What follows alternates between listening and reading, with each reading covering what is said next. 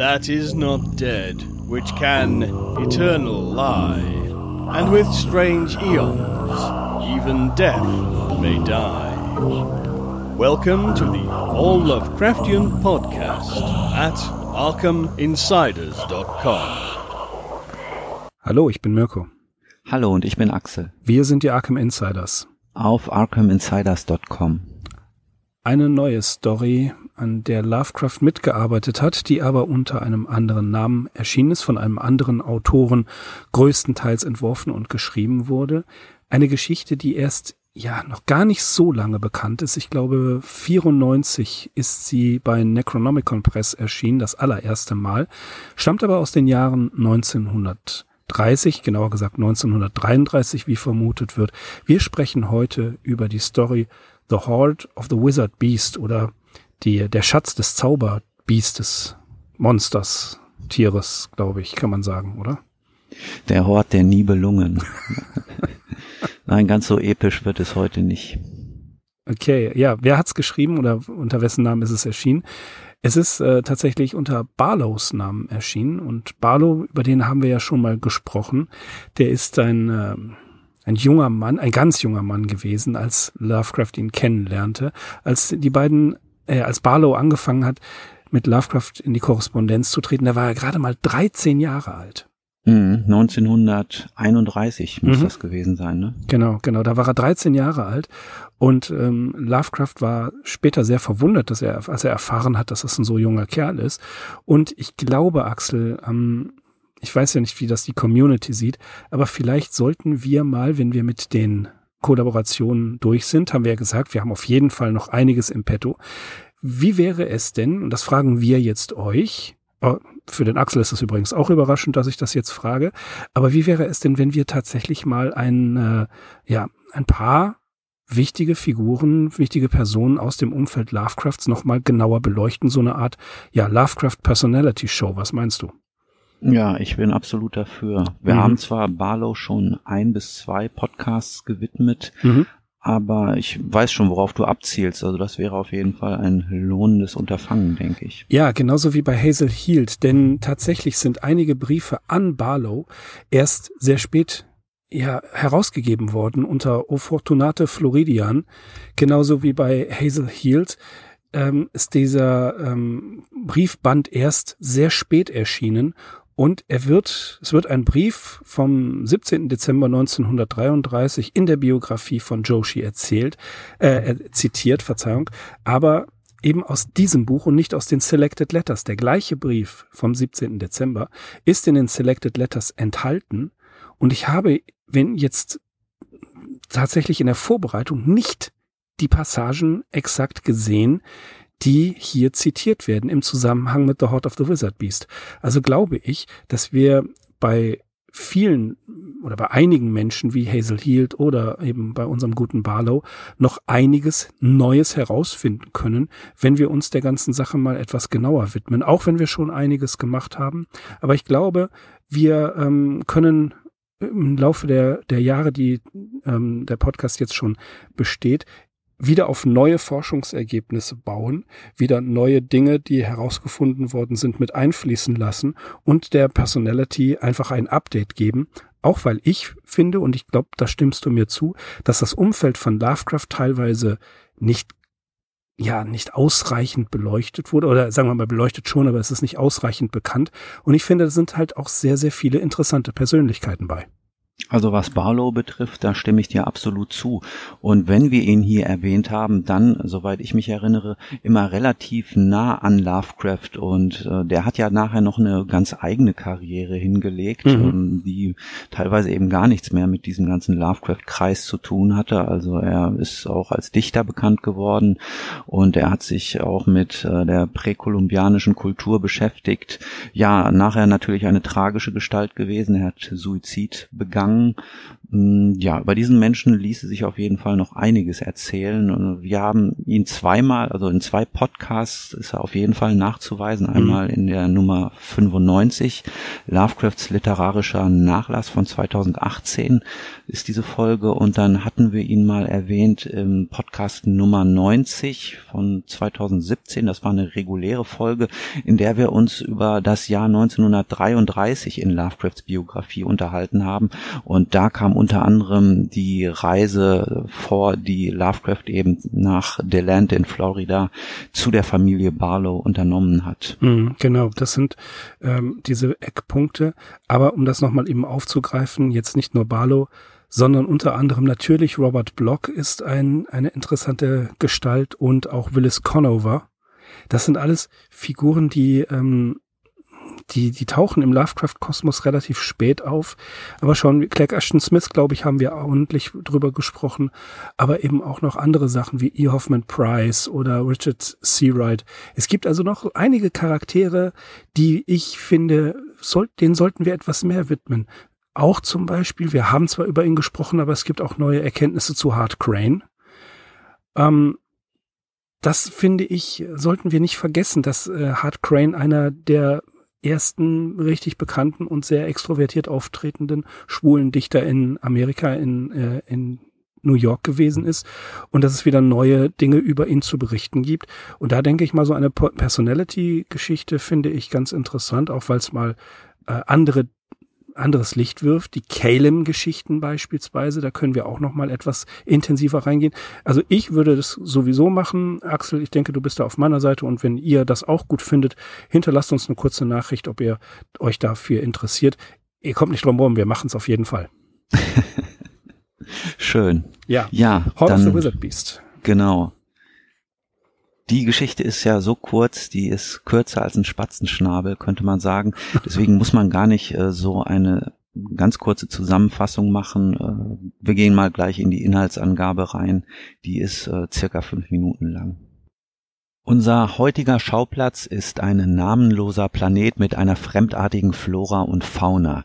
Hier liegt die Stadt Seth, deren Vermögen ein treuloser Beamter rettungslos verjubelt hat sehr zum Leidwesen eines Jünglings namens Jalden, der, als er die Schatzkammer betritt, nur mehr die leere Stadtkasse vorfindet, in der sich Spinnen und Ratten gemütlich gemacht haben. In seiner Ratlosigkeit weiß Jalden keinen anderen Weg, als das Orakel von Seth zu konsultieren, ein außerirdisches Geschöpf namens Orn, das mit seinen Beschlüssen und Vorhersagen recht eigentlich die ganze Stadt kontrolliert. Tatsächlich hat sich um Orn ein Kult gebildet, dessen Anhänger diese Kreatur gottgleich verehren. Jalden sucht also den blau gefliesten Turm auf, in dem Orn auf einem Podium thront. Als das Wesen erscheint, ein pummeliges Ding mit grauem Fell, fällt Jalden auf die Knie und empfängt den Rat des Außerirdischen. Dessen Ministranten müssen ihm freilich Orns Kauderwelsch übersetzen und legen es jedenfalls so aus, dass Jalden das Zaubermonster Anatas schlagen soll, um mit dessen Hort die Stadtkasse wieder aufzufüllen. Anatas haust in der Höhle der drei Winde und ist weit über die Landesgrenzen hinaus gefürchtet. Jalden ist indessen ein unbefangener junger Mann, dessen romantische Fantasie ihm sogleich eine Jungfrau in Nöten vorgaukelt, die er im Zweifelsfall den Fängen der Bestie entreißen könne. Über die Natur des Widersachers weiß keiner recht Bescheid. Mal soll Anatas ein riesiger schwarzer Schatten sein, mal ein glibbriger Berg triefend wie fauliges Fleisch und mal ein monströses Insekt. Nicht allein mit gutem Willen und Abenteuerlust macht sich Jalden auf den Weg. Nein, ein hilfreicher Zauberer hat ihn zudem mit einem magischen Schutzumhang ausgestattet, sowie der Gabe, über Hunger und Durst erhaben zu sein. Vielfältige Gefahren lauern auf unseren Mann, angefangen von den giftigen Ausdünstungen bestimmter Mineralien über grellbunte Krebstiere bis hin zu giftigen Nebelschwaden. Jalden geht so weit, bis ihm die Strecke unbekannt wird, und das letzte Stück Wegbeschreibung muss ihm der Wurmkönig Saral verraten. Dabei handelt es sich um eine farblose Made, die er fängt und um die er eine grüne Markierung zieht. Um seine Freiheit zurückzuerlangen, weist Saral unserem Abenteuer die entsprechende Richtung. Jalden erreicht denn auch das purpurne Gebirge, welches nicht allein Anatas beherbergt, sondern auch noch andere seltsame Kreaturen. Dass mit diesen nicht zu spaßen ist, verraten Jalden die Knochen seiner Vorgänger, die er vor dem Höhleneingang erblickt. Glücklose Glücksritter, die vergeblich nach den sagenhaften Gold- und Juwelenschätzen strebten, die Anatas besitzen soll. Ungeachtet dessen strebt Jalden vorwärts, die Hand am Griff des Schwerts, das von einem der Priester des Ohren heilig gesprochen wurde. Tatsächlich hat er freie Bahn, denn das Zauberbiest ist offenbar abwesend. Das Höhleninnere entpuppt sich als Schmuddelbude, dessen Decke von unbestimmten Lichtern illuminiert wird. Durch einen engen Gang tastet sich Jalden weiter, bis er in eine Art blau erleuchteten Saal gelangt. Das Interieur hier ist ebenso kostbar wie komfortabel, doch Jalden strebt weiter vorwärts, bis er schließlich in eine dritte Höhle kommt. Hier nun weichen die Wände jäh zurück und geben einen weiten Raum voll glühender Kohlen frei, über dem Schwärme drachenköpfiger Vögel flattern und kreischen. Auf dem feurigen Feld aber schlängeln sich grüne Monsterlurche, die den Eindringling böse anglotzen.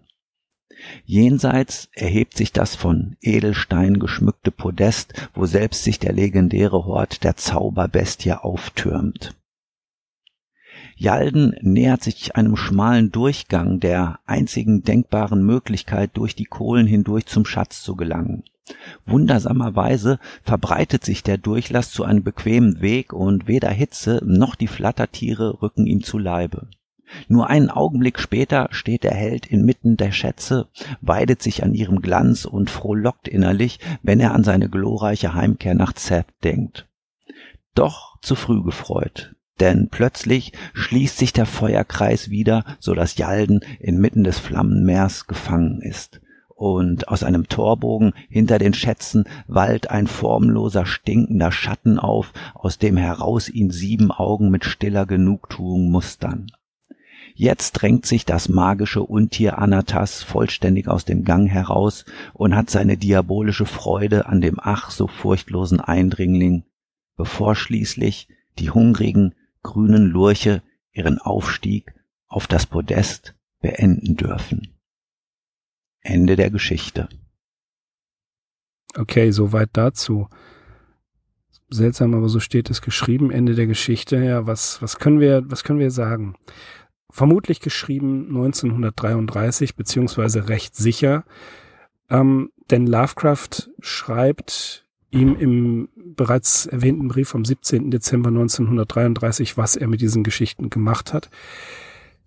Es gibt im März desselben Jahres einige Prosaskizzen, die nennen sich Annals of the Gins.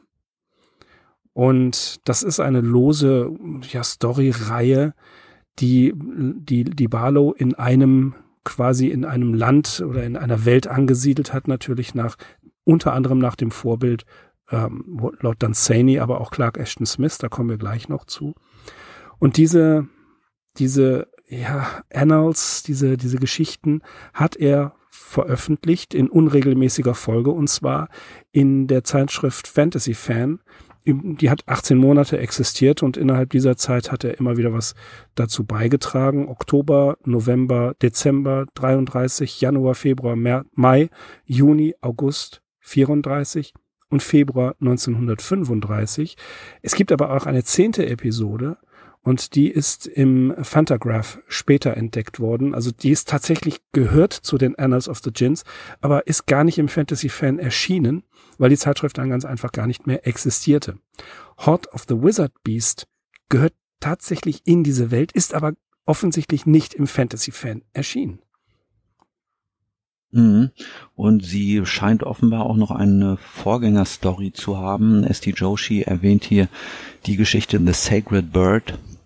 Ja, die hm. scheint in einem gewissen Zusammenhang damit zu stehen. Ich habe jetzt die nicht gelesen, wie mir auch äh, eigentlich alle anderen dieser Geschichten nicht bekannt sind. Äh, eine Ausnahme bildet noch The Slaying of the Monster. Das ist die zweite Geschichte, die wir auch im Zusammenhang mit der heutigen erwähnen können. Die ist nochmal bedeutend kürzer als The Horde of the Wizard Beast. ja, Barlows Anfänge, wo er sich äh, so, so ein bisschen als Fantasy-Autor versucht hat, allerdings mit einem Augenzwinkern. So würde mhm. ich das mal ausdrücken wollen. Ja, schon. Das kann man so sagen. Also, ähm, es ist, äh, es ist nicht so ganz greifbar, finde ich. Die, die Story, er, er war 15, als er die Story geschrieben hat. Damit ist sie wesentlich besser als viele andere Dinge, die Leute mit 40 geschrieben haben. Ähm, man muss noch dazu sagen, Heart of the Wizard Beast and One Other, also und ein anderes Stück, sind als erstes erschienen ähm, in, bei der Necronomicon Press 93, 94. Ich habe dieses Heft nicht. Es ist also eins der, eine der Raritäten aus dem Hause Necronomicon Press.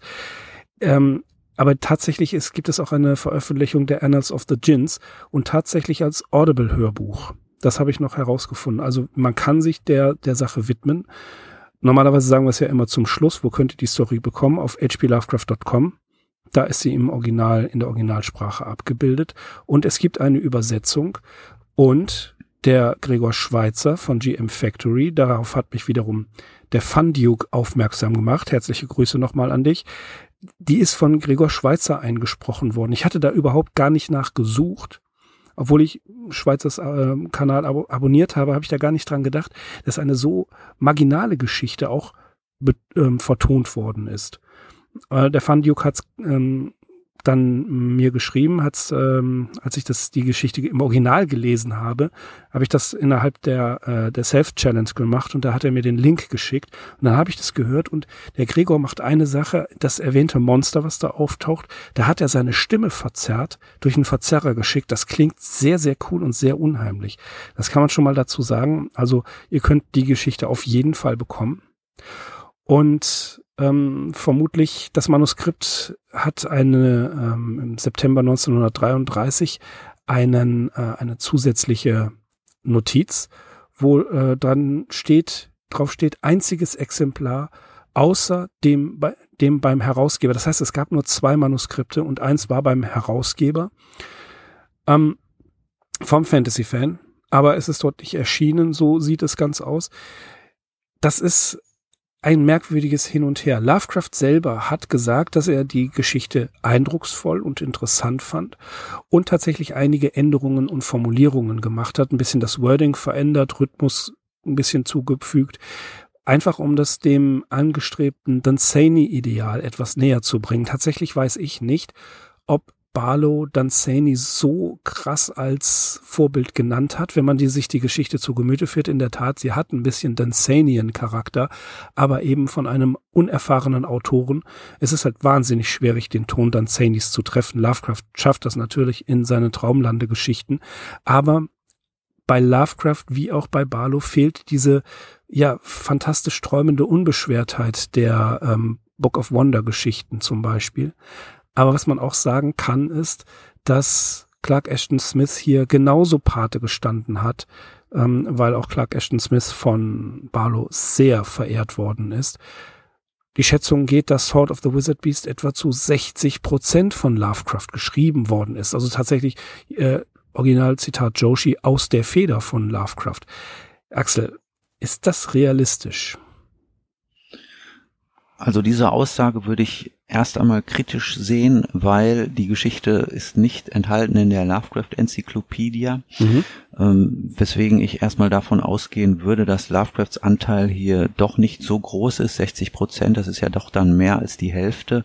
Und mir würde es jetzt hier schwer fallen, im Gegensatz zu anderen der Ko Kollaborationen, die wir hier besprochen haben, ähm, zu sagen, wo genau das hätte sein können. Also eins ist mir aufgefallen und da weiß ich, dass das ein Aspekt war, auf den Lovecraft Wert gelegt hat. Und zwar ist das die Namensgebung, äh, zum Beispiel der Orte oder der Monster, die hier auftauchen. Das hat Lovecraft ja mal in einem Brief an Donald A. Wallerheim kritisiert, dass Robert E. Howard äh, bei seiner Namensgebung sich äh, etwas zu sehr an der real existierenden Frühgeschichte entlang gehangelt hat, so dass die Namen eben nicht fremdartig genug sind. Und ähm, ja, dieser Aspekt ist hier auf jeden Fall erfüllt. Und in zwei Fällen weiß ich eigentlich gar nicht, was uns der oder die Autoren hier sagen wollten. Mhm. Das sind zwei Begriffe, die werden hier auch kursiv gesetzt. Da heißt es ja einmal, kein glänzender Fruhl, da lag mehr wie in den alten Zeiten hoch aufgeschichtet in dem Raum. Und dann unser Protagonist Jalden wird als Gifat bezeichnet.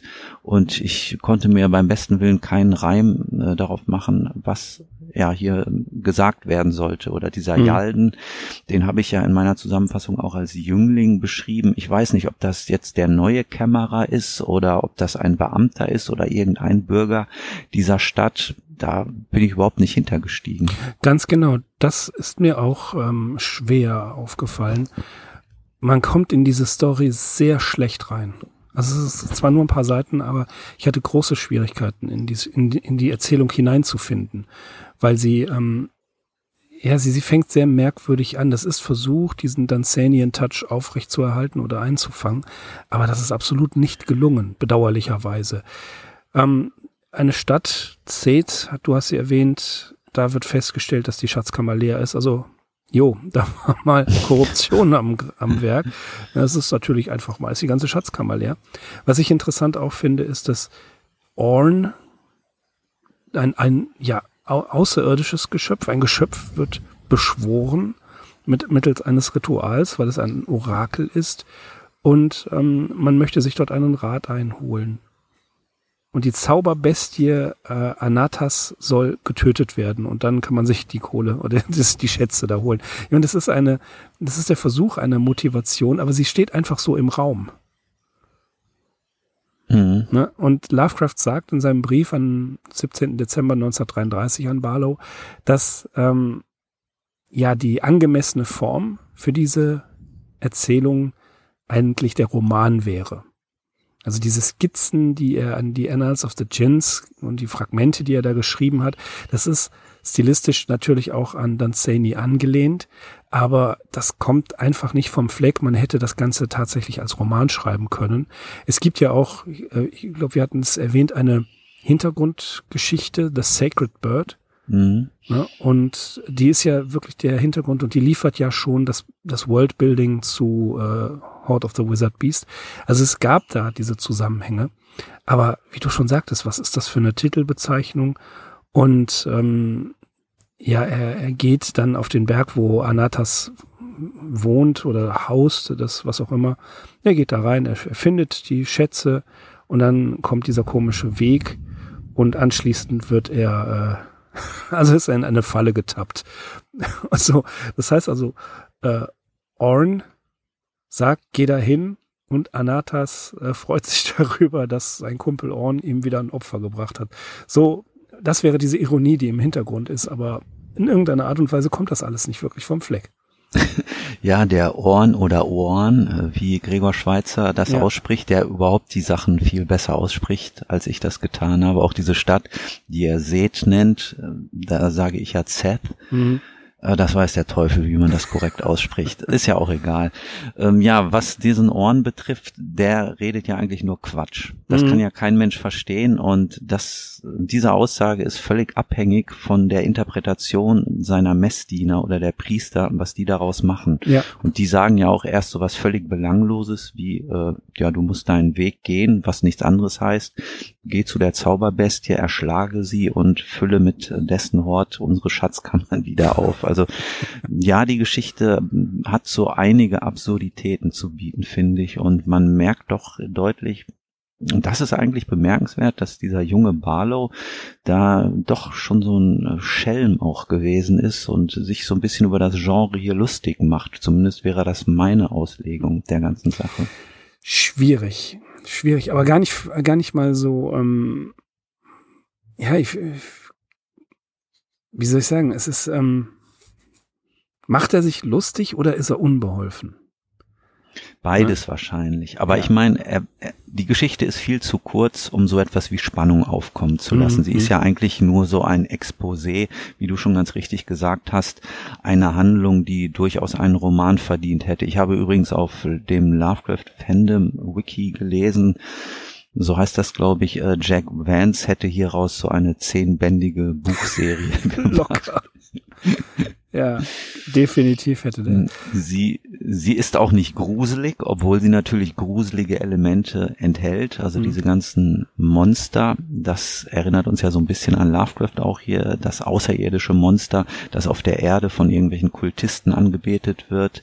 Dann dieses amorphe Zauberbiest, von dem auch niemand genau sagen kann, wie es eigentlich aussieht oder worum es sich im Prinzip handelt. Das sind alles so leichte Lovecraft-Referenzen. Mhm. So lese ich das zumindest. Aber ja, man liest das relativ gelassen, relativ ungerührt, wird weder mitgerissen noch über einen längeren Zeitraum in Spannung gehalten. Wie gesagt, die Geschichte ist eigentlich nur geschrieben, dass wir vielleicht eine gute halbe Stunde darüber einen Podcast machen können. Ja, aber ich ähm, muss, ich bin, ich bin tatsächlich auch unsicher, ist das äh, auch eine Verballhornung des Ganzen? Also so ein bisschen Terry Pratchett, Robert Asprin, ne? Ähm, Orn erscheint und dann, dann steht da äh, Gurnai Erruftul Leatheric.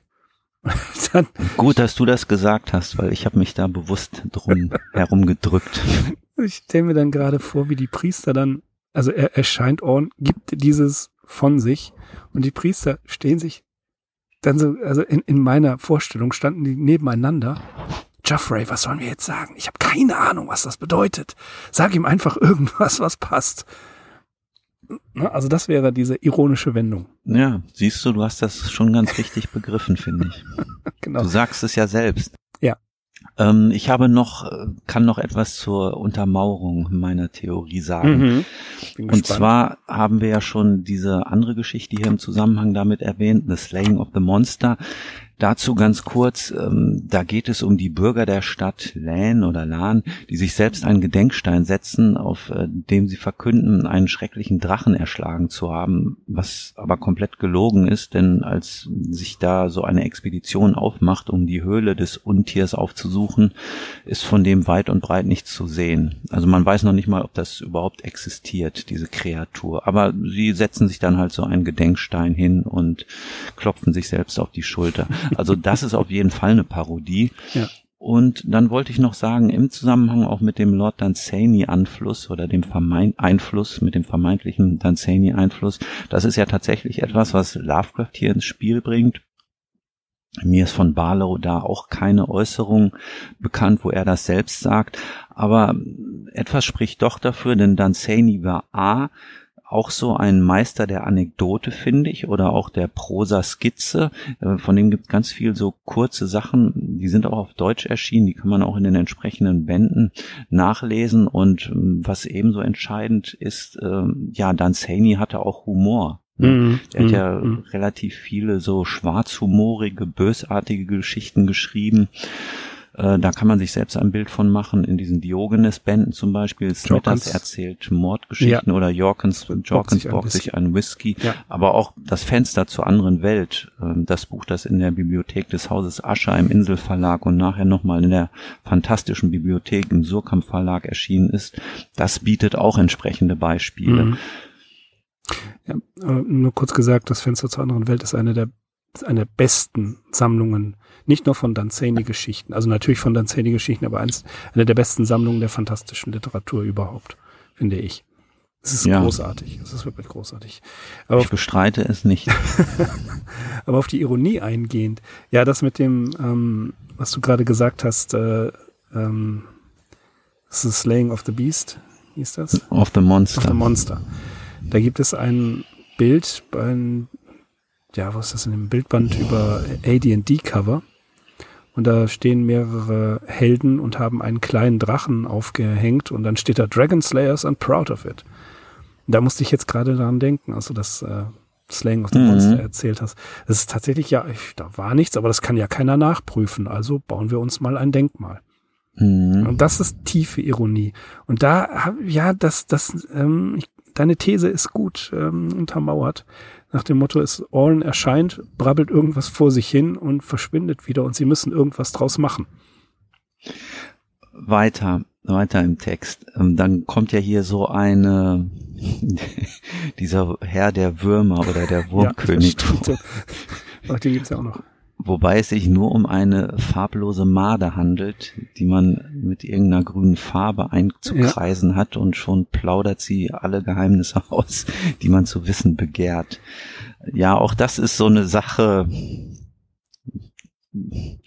Was wir, wir wissen es nicht. Wir ich kann da auch nicht mehr viel zu sagen. Die einen sagen so, die anderen sagen so.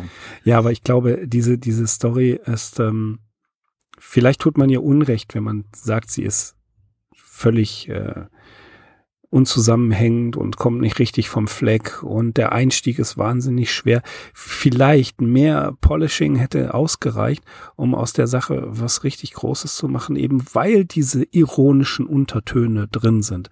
Und wenn sie unfreiwillig drin sind, ist es sehr schade. Aber ich glaube hier, ähm, dass dass da schon, wie du sagst, warum sollte jemand ein, ein, ein Denkmal setzen und stolz darauf sein, obwohl er gar nichts gemacht hat und das nicht kritisch hinterfragen. Warum sollte ähm, die Macht der Priester dass äh, das Orn als ähm, als Orakel kommt, warum sollte diese Macht der Priester nicht dadurch ja hinterfragt werden, indem überhaupt aus dem Gebrabbel nichts kommt? Dann diese Made zu mit irgendwas zu bestreichen und sie erzählt einem alles. Das ist ja genauso hirnrissig. Also genau das hat ja viel ähm, von, von dieser Funny Fantasy, die dann ja später in den 80er Jahren groß geworden ist. Das sind ja alles diese ganz, diese absurden äh, Dinge. Und das finde ich schon, ja, da, das, das leider ist das stecken geblieben. Hm, man braucht bestimmt schon 90 Prozent von dieser ganzen Fantasy-Literatur nicht. Und was man erst recht nicht braucht, sind dann noch so lustige Fantasy-Geschichten. Ach, findest du? Finde ich. Ja. Nein. Ach komm. Ach komm, jetzt sind wir uns mal nicht einer Meinung. Also ich finde großartig, die Sachen von Robert Asprin haben mir sehr gefallen. Und ähm, Terry Pratchett. Ja, eine Zeit lang kam ich damit nicht, nicht wirklich klar, weil es ja, ich will nicht sagen albern, da tue ich dem Unrecht, sondern ich wollte mich dann irgendwann nicht mehr drauf einlassen. Aber letzten Endes, ähm, vieles davon war sehr, sehr gut. Ja, dann wollte ich mich halt auch nicht darauf einlassen. Belassen wir es dabei. Schweigen, Schweigen. Äh, ich hatte eine, äh, ein, ein das, das war, ich hab, ähm, in den 90ern, 1991 ist das gewesen. Da war ich mit meinen Eltern im Urlaub in ähm, Norddeutschland, in Stade, vielleicht kennen das einige.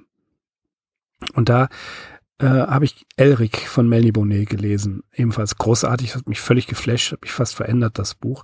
Und dann wollte ich mehr Stoff haben, mehr Lesestoff, ich hatte nicht genug dabei. Und dann habe ich die Ballade von Wund vor. Und zwar war das eine Serie, von Craigshaw Gardner, ein Magier in Nöten.